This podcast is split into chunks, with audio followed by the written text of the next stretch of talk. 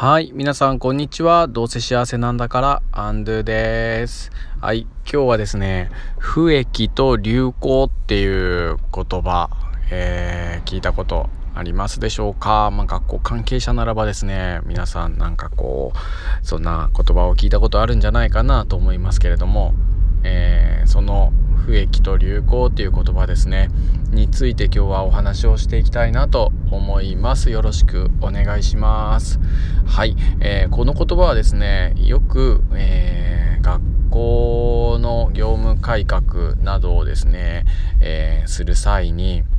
まあしっかり不益っていうのはですね、えまあよしとされているも変えてはいけないものまあ、ここはしっかり、えー、全ての教育活動の、まあ、軸ベースになるところだから変えちゃいかんよって言われているところとあと流行っていうのは、まあ、変えてもいいところというかそこは、えー、その時代その時代に合わせて、えー、変えていくことが、ま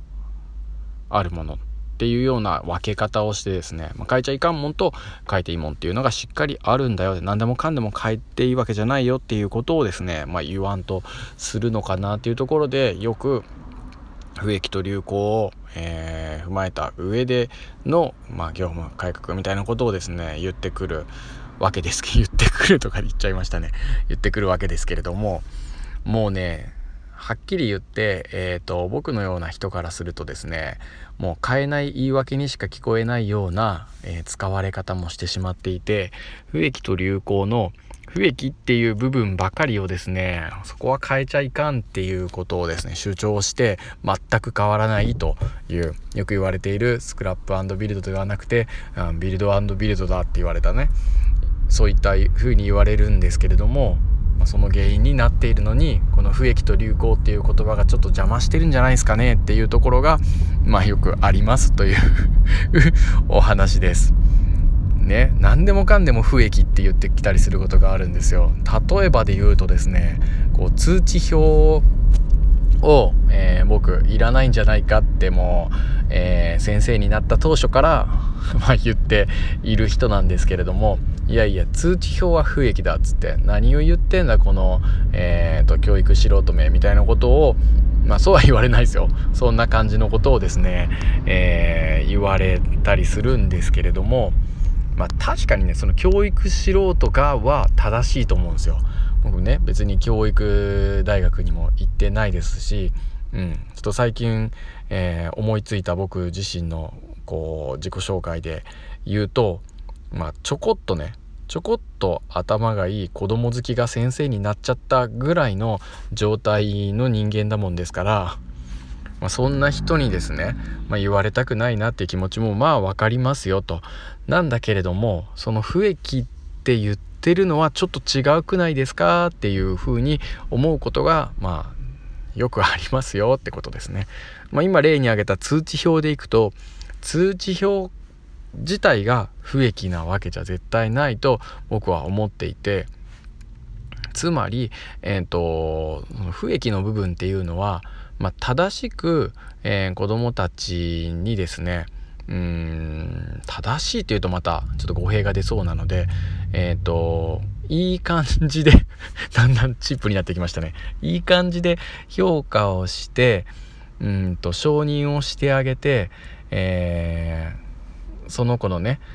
進むべき方向をこう示してあげることそういった、えーと、成長につながる評価をして、えー、くことが不益なわけであって通知表そのものが不益じゃないじゃないですか。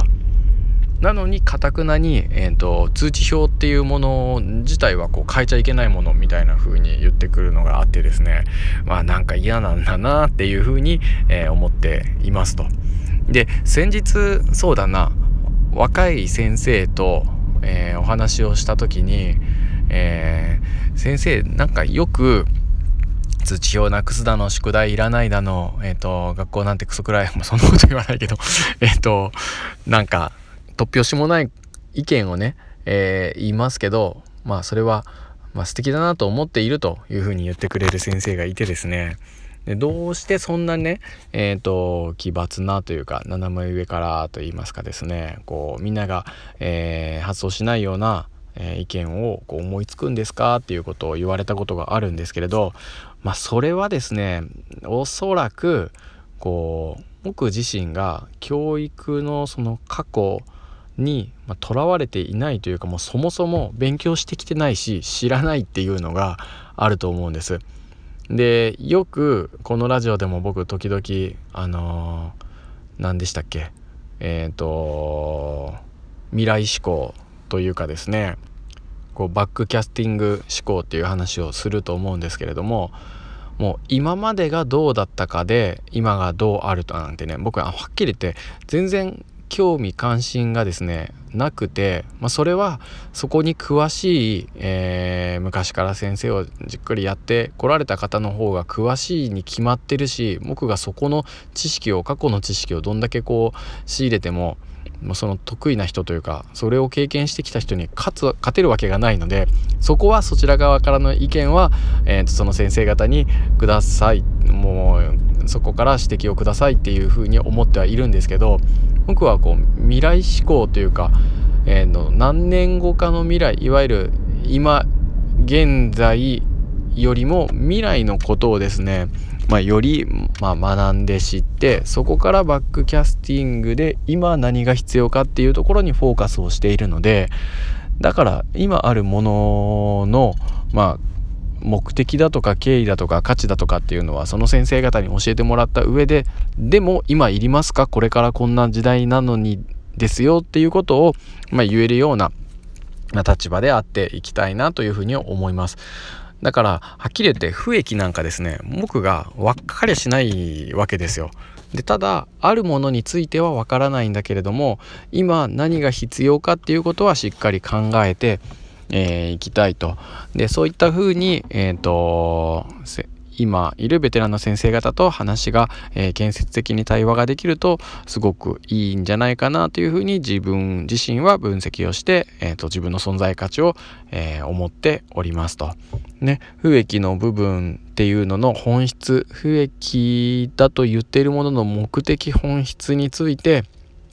もう一度問い直してで僕が、えーとまあ、得意としてるというかその先生方にはないと思われる、えー、バックキャスティング未来志向から来る今こんなものが必要じゃないですかっていう流行を、えー、議論させてもらってより良い学校にこれからしていけたらいいななんてことを、えー、思っております。はい今日は何の話をしようとしたかえー、テーマは何だったかもうすでに覚えておりませんけれども、つながっておりますでしょうか？すみません。えー、聞き苦しかったところは今日往々にしてあるかもしれませんが、ちょっとまた、えー、ご意見等ありましたらいろいろください。ありがとうございます。